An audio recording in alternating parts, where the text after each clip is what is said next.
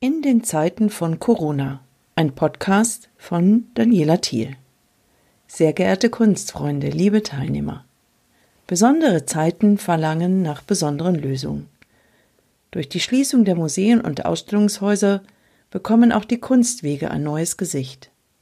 Das Museum kommt virtuell zu Ihnen nach Hause und mit Worten holen wir die Bilder von der Wand. Ich begrüße Sie deshalb ganz herzlich zu meinem neuen Podcast Kunstwege und freue mich, bei Ihnen ein offenes Ohr gefunden zu haben.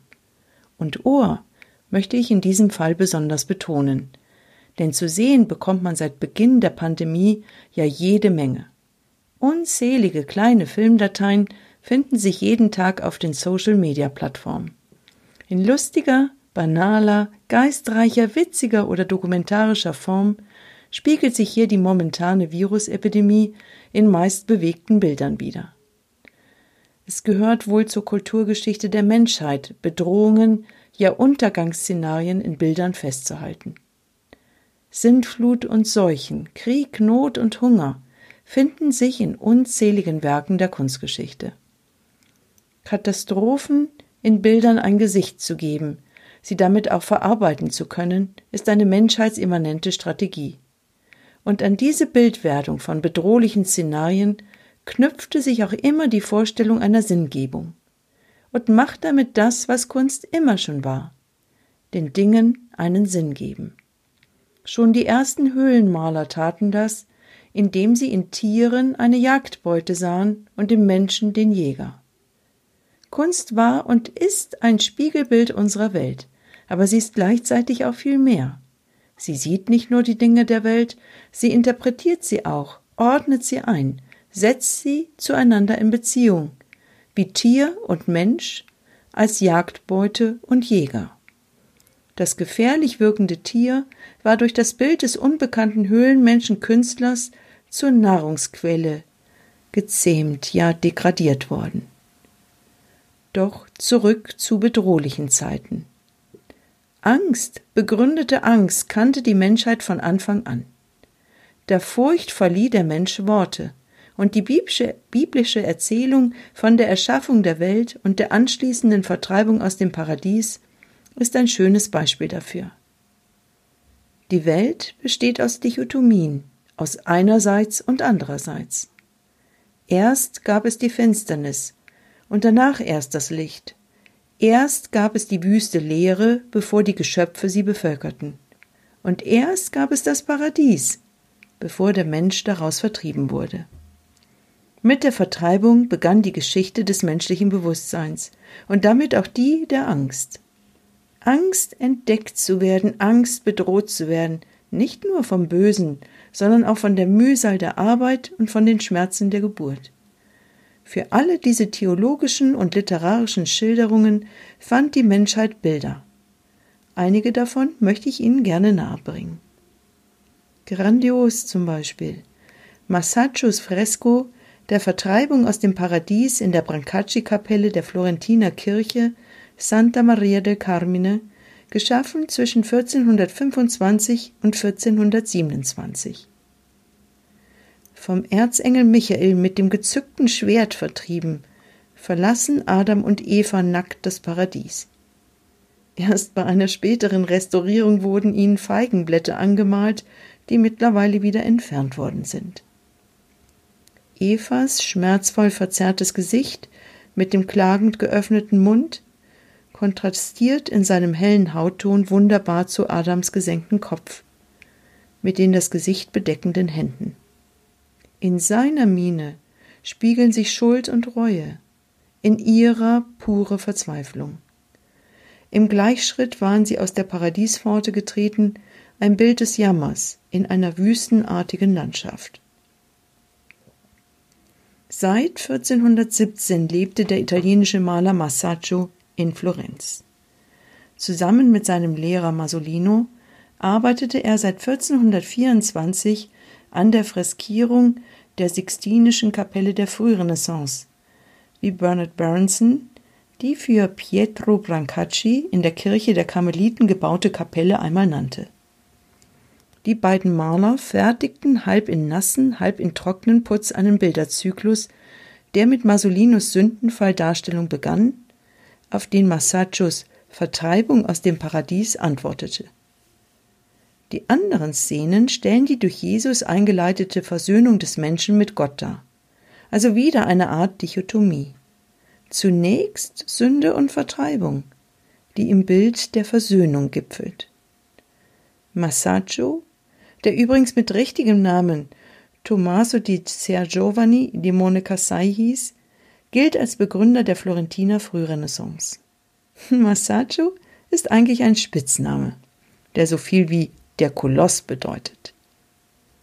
Er übernahm die mathematisch begründete Perspektivlehre vom Architekten Brunelleschi und vom Bildhauer Donatello die plastisch-realistische Darstellungsweise der menschlichen Figur. Doch sein großes Vorbild war Giotto, der die Kunstgeschichte von einer Gottes- zu einer Menschengeschichte umgedacht und gemalt hatte. Leider war Masaccio kein langes Leben beschieden. Der Maler starb unter ungeklärten Umständen mit 27 Jahren, vermutlich an der Pest. Und damit wären wir auch schon bei der nächsten Katastrophe. Denn lange Zeit waren es die Unglücks-, ja Mordgeschichten der Bibel. Man denke nur an den Brudermord von Kain an Abel, die die westliche Kunstgeschichte in Bildern wiedergab. Doch auch im heiligen Buch der Bücher wird bereits vom Ausbruch großer Seuchen berichtet. Eines der prominentesten Beispiele ist wohl der Tod der Erstgeborenen, der als zehnte Plage über die Ägypter in der Erzählung vom Auszug des Volkes Israel fällt. Das Buch Exodus beschreibt ja eine Seuche Gottes, zur Strafe dem unwilligen Pharao geschickt, die weder vor sozialem Stand noch wirtschaftlicher Potenz Halt macht. Aus den vielen literarischen Beispielen jenseits der Bibel sticht in der Neuzeit neben Thomas Manns Tod in Venedig vor allem Albert Camus hervor. Zitat Es hat auf der Welt genauso viele Pestepidemien gegeben wie Kriege, und doch treffen Pest und Krieg die Menschheit immer unvorbereitet. Und das ist ein Zitat aus Camus Roman Die Pest. Die Pest war eine der schlimmsten Seuchen der Menschheit. Ihr Ausbruch und das dramatische Ausmaß der jeweiligen Epidemien haben über Jahrhunderte den Lauf der Geschichte beeinflusst. Und immer wieder fand sie Eingang in Literatur und Kunst. Berühmt wurde Giovanni Boccaccios um 1350 geschriebenes Buch Il Decamerone, was so viel wie Zehn-Tagebuch bedeutet. Ein Zitat daraus. Seit der heilbringenden Menschwerdung des Gottessohnes waren 1348 Jahre vergangen, als in die herrliche Stadt Florenz das tödliche Pestübel gelangte, welches entweder durch Einwirkung der Himmelskörper entstanden oder im gerechten Zorn über unseren sündigen Wandel von Gott als Strafe über den Menschen verhängt wurde. So heißt es am Anfang des Decameron, das ungefähr hundert kleine Erzählungen umfasst. Fiktive Autoren sind zehn junge Leute, sieben Frauen, drei Männer, die oberhalb von Florenz knapp zwei Wochen lang in einem Landhaus ausharren. Wir nennen so etwas auch heute noch Quarantäne oder schicker Social Distancing. In ländlicher Isolierung erzählen sie sich an jedem Tag zehn Geschichten. Und diese Geschichten handeln vom Leben und vom Tod, von Liebe, ja, und einer genüsslichen Portion von Erotik, auch der Erotik von Nonnen und Priestern, was das Buch jahrhundertelang zu einem Skandalon, gerade in den Augen der Kirche machte. Boccaccio spiegelt darin die Gegenwelt zu einer der großen Menschheitskatastrophen, denn die Pest, die zwischen 1346 und 1353 Europa heimsuchte, forderte geschätzte 25 Millionen Todesopfer, fast ein Drittel der gesamten Bevölkerung. Zitat Gegen dieses Übel half keine Klugheit und keine Vorkehrung, obgleich man es daran nicht fehlen und die Stadt durch eigens dazu benannte Beamte von allem Unrat reinigen ließ. Aus Boccaccios Il Decamerone klingt eigentümlich modern. Und dieses Übel, die Pest, war zutiefst demokratisch und raffte alles und alle dahin. Ob arm, ob reich, ob Bettler, Bauer oder Edelmann, ob Räuber oder Priester. Alle fielen dem schwarzen Tod zum Opfer.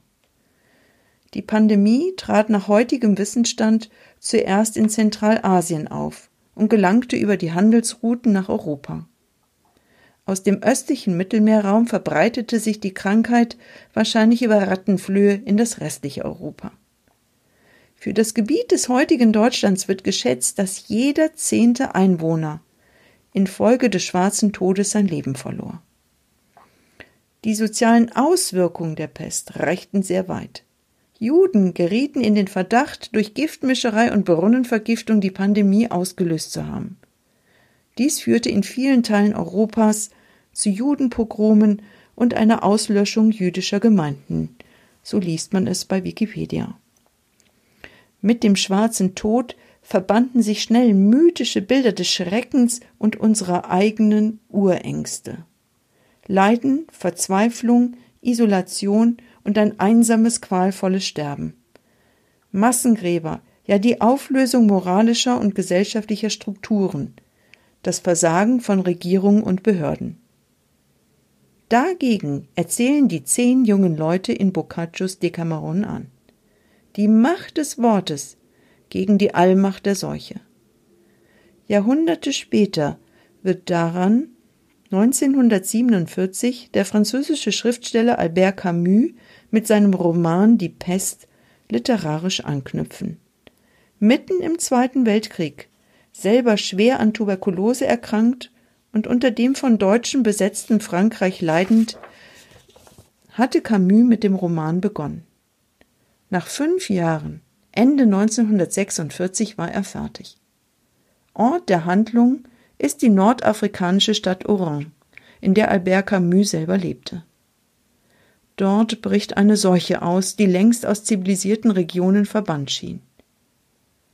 Die sich unerbittlich ausbreitende mörderische Epidemie bestimmt allmählich das gesamte Leben der von der Außenwelt abgeschnittenen Stadt und verändert es. Der in Algerien geborene Schriftsteller assoziierte mit der titelgebenden Pest nicht nur die verheerenden Folgen eines solchen Ausbruchs, sondern band daran auch die zeitkritischen Themen von Krieg, Faschismus, den Albtraum des Nationalsozialismus und den Widerstand des Menschen gegen physische und psychische Gewalt. Außerordentlich wirklichkeitsnah ist das Werk zugleich ein großartiges Sittenbild des apokalyptischen Grauens, das den Einzelnen angesichts der maßlosen kollektiven Verhängnisse seiner Zeit befällt.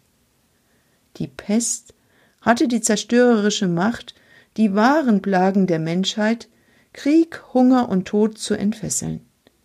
Und sie ist ein Bild für die vergebliche Hoffnung. Wenn ein Krieg, Zitat, wenn ein Krieg ausbricht, sagen die Leute, es kann nicht lange dauern, es ist zu unsinnig. Und ohne Zweifel ist ein Krieg wirklich zu unsinnig. Aber das hindert ihn nicht daran, lang zu dauern. Dummheit ist immer beharrlich. Die einzige Möglichkeit, dieser Absurdität und damit Pest, Krieg und Bedrohung zu begegnen, liegt für Camus in der Verteidigung von Solidarität, Zusammenarbeit und von der Religion unbeeinflussten, eigenständigen, dem Menschen zugewandten Handeln. Trotzdem endet der Roman mit einer Mahnung der Hauptfigur, dem Arzt Rieu. Zitat Während Rieu den Freudenschreien lauschte, die aus der Stadt empordrangen, erinnerte er sich nämlich daran, dass diese Fröhlichkeit ständig bedroht war. Denn er wusste, was dieser frohen Menge unbekannt war und was in den Büchern zu lesen steht. Dass der Pestbacillus niemals ausstirbt oder verschwindet, sondern jahrzehntelang in den Möbeln und der Wäsche schlummern kann, dass er in den Zimmern, den Kellern, den Koffern, den Taschentüchern und den Bündeln alter Papiere geduldig wartet, und dass vielleicht der Tag kommen wird, an dem die Pest zum Unglück und zur Belehrung der Menschen ihre Ratten wecken und erneut aussenden wird, damit sie in einer glücklichen Stadt sterben. Zitat Ende. Camus hatte damit ein Meisterwerk geschrieben, das seinen Weltruhm bis heute festigt. 1957 erhielt er den Nobelpreis. Am 4.01.1960, also vor 60 Jahren, kam er bei einem Autounfall ums Leben. Sein Tod bedeutete das Verstummen einer der literarisch und moralisch gewichtigsten Stimmen Europas. Doch zurück. Seuchen handeln von Hunger und Tod und gingen in Europa auch immer einher mit Söldnern und Kriegsgräuel. Deshalb stellt Albrecht Dürer, womit wir wieder bei den Bildern sind, die die menschlichen Untergangsszenarien spiegeln, deshalb also stellt Albrecht Dürer in einem seiner drei sogenannten Meisterstiche die Apokalypse in Form der biblisch beschriebenen Reiter dar. König, also Sieger, Krieg, Hungersnot und Teuerung folgt der Tod. Ein abgemagerter, bärtiger Alter mit Dreispitz und weit geöffneten Augen und Mund. Zitat Der Tod und die Hölle folgte ihm, dem Krieg nach, und ihnen wurde Macht gegeben über den vierten Teil der Erde, zu töten mit Schwert und Hunger und Pest durch die wilden Tiere auf Erden. So heißt es in der Offenbarung des Johannes. Mit 27 Jahren, 1498, hatte Dürer den Bibeltext versehen mit 15 Holzschnitten veröffentlicht.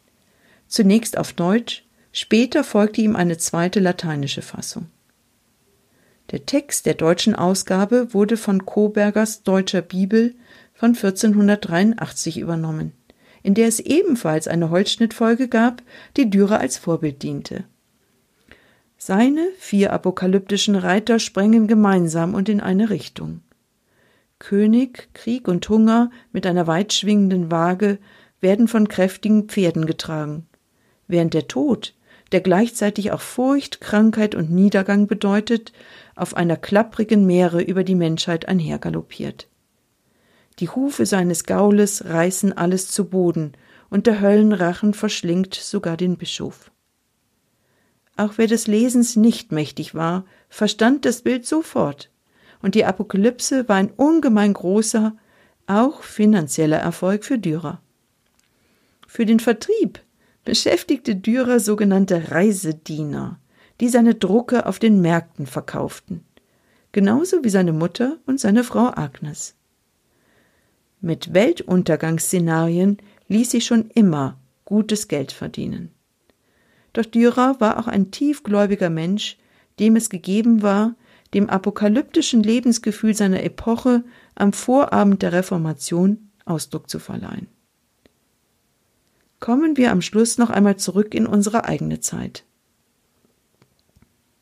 Wenn auch die Pest immer noch nicht ausgestorben ist, so bewirkt sie doch kein apokalyptisches Untergangsszenario mehr. Sie ist ja auch meistens weit weg, wenn sie nicht im Gewand der Schweinepest droht. Gefühlsmäßig ähnelt ihr allenfalls Ebola, das Schreckgespenst Afrikas, von Forschern zum ersten Mal 1976 in Zaire entdeckt. Ebola bekam ihren Namen von dem Fluss, in dessen Nähe es zum ersten bekannten Ausbruch kam. Mit 88 Prozent Sterberate ist dieser Albtraum bis jetzt nicht mit der jetzigen Pandemie zu vergleichen. Obgleich Corona, so die UN, die größte Krise seit dem Zweiten Weltkrieg sei, und sie hält die Welt fest in ihrem Bann. Gelähmte Nationen, Ausgangssperren, völlig überlastete Krankenhäuser und Pflegeeinrichtungen. Ein wirtschaftlicher Totalschaden, dessen Folgen noch keiner absehen kann. Und viele furchtsame und verunsicherte Menschen. Dagegen gibt es ein Bollwerk von Zahlen. Infizierte, Erkrankte, Verstorbene. In Ländern, Bundesländern und Städten. Und die staatlichen Institutionen nebst Ärzten und Experten. Auch das weltweit. Und es gibt Bilder. Die sind allerdings erstaunlich. Die meisten Videos auf den Social-Media-Plattformen machen sich über die Krankheit und ihre Auswirkungen lustig, trotz vieler Toter und dem Leid der Kranken und der Pflegenden. Da gibt es Toilettenpapier-Cartoons und Gesangssatire, übergewichtige Nach-Corona-Aufnahmen. Ein Leserbrief in der Süddeutschen forderte, man solle endlich die wirklich schlimmen Bilder zeigen, damit die Leute den Ernst der Lage erkennen. Wenn ich eingangs behauptet habe, dass es eine menschheitsimmanente Strategie sei, eine als bedrohlich empfundene Lebenswelt in Bildern zu bannen, so stimmt mich unsere eigene Form sehr nachdenklich. Äußert sich vielleicht darin ein Gefühl der Ohnmacht? Betroffenheit erst dann zu fühlen, wenn man selber betroffen ist? Dem medialen Tsunami durch eine Welle von Witzen und Satiren entgegenzusteuern? Faktisch zeigt sich eine visuelle Spiegelwelt mit zwei Seiten. Den Bildern der öffentlich-rechtlichen und privaten Fernseh- und Rundfunkanstalten mit ihrem Versuch einer ausgewogenen Berichterstattung einerseits und den Bildern und Filmen in den privaten Netzwerken andererseits, wo man sich aus der Not einen Spaß macht. Auch die Kirchen setzen in der heutigen Zeit der menschlichen Ohnmacht angesichts der Corona-Krise Bilder entgegen. Als Papst Franziskus über den menschenleeren Petersplatz der Basilika entgegenschritt, um erstmals in der Geschichte der Christenheit den höchsten päpstlichen Segen Urbi et Orbi außerordentlich der ganzen Menschheit zu spenden, war die Inszenierung perfekt. Die Marienikone Salus Populi Romani und das Pestkreuz aus dem 16. Jahrhundert mit dem Gekreuzigten vor der Fassade der Basilika. Der Papst einsam auf dem menschenleeren Platz. Der symbolische Raum bot für all diejenigen leidgeplagten, verängstigten, verzweifelten, Kranken und Verstorbenen. Ihnen allen hielt Franziskus die Monstranz mit der Hostie nach katholischem Verständnis Realpräsenz Christi entgegen, um ein eindeutiges Bild in die Welt zu senden. Wir sind alle vereint in dieser Krise, doch wir sind nicht allein. Und nun sind wir mittendrin im Strudel der Bilder, und ohne Distanz fehlt uns die Kraft der Unterscheidung zwischen Überdramatik und Verharmlosung. Welche Bilder sich in das Gedächtnis der Welt einschreiben, welche Bilder am Ende unsere Kultur beschreiben, wird die Zukunft bringen. Begonnen hatte ich diesen Podcast mit folgender These. Kunst war und ist ein Spiegelbild unserer Welt, aber sie ist gleichzeitig auch viel mehr. Sie sieht nicht nur die Dinge der Welt, sie interpretiert sie auch, ordnet sie ein, setzt sie zueinander in Beziehung. Mittels moderner Medien sehen wir die Welt nicht mehr durch zwei, sondern durch unzählige Augen und es macht es deutlich schwieriger, sie einzuordnen, sie zu bannen, ihnen das Furchteinflößende zu nehmen. Vielleicht machen wir sie, die apokalyptischen Bilder unserer Zeit, deshalb entweder größer, weil omnipräsent, oder kleiner, als Filmschnipsel in den medialen Netzwerken. Sie werden sich verändern, so viel steht fest. Und deshalb ein letztes Zitat aus Camus zutiefst berührendem Roman Die Pest. Aber es ist schon so. Die anderen sagen, es ist die Pest, wir haben die Pest gehabt, und ein wenig fehlten, sie würden einen Orden verlangen. Aber was heißt das schon, die Pest? Es ist das Leben, sonst nichts. Vielen Dank fürs Zuhören. Und jetzt noch ein Tipp zum Nachschauen im Internet. Massaggio, die Vertreibung aus dem Paradies, Brancacci-Kapelle Florenz und Albrecht Dürer, die vier apokalyptischen Reiter in die Apokalypse. Und unbedingt zum Nachlesen. Giovanni Boccaccio, das Decameron. Und Albert Camus, die Pest. Viel Vergnügen. Das war Kunstwege, ein Podcast von Daniela Thiel. Musik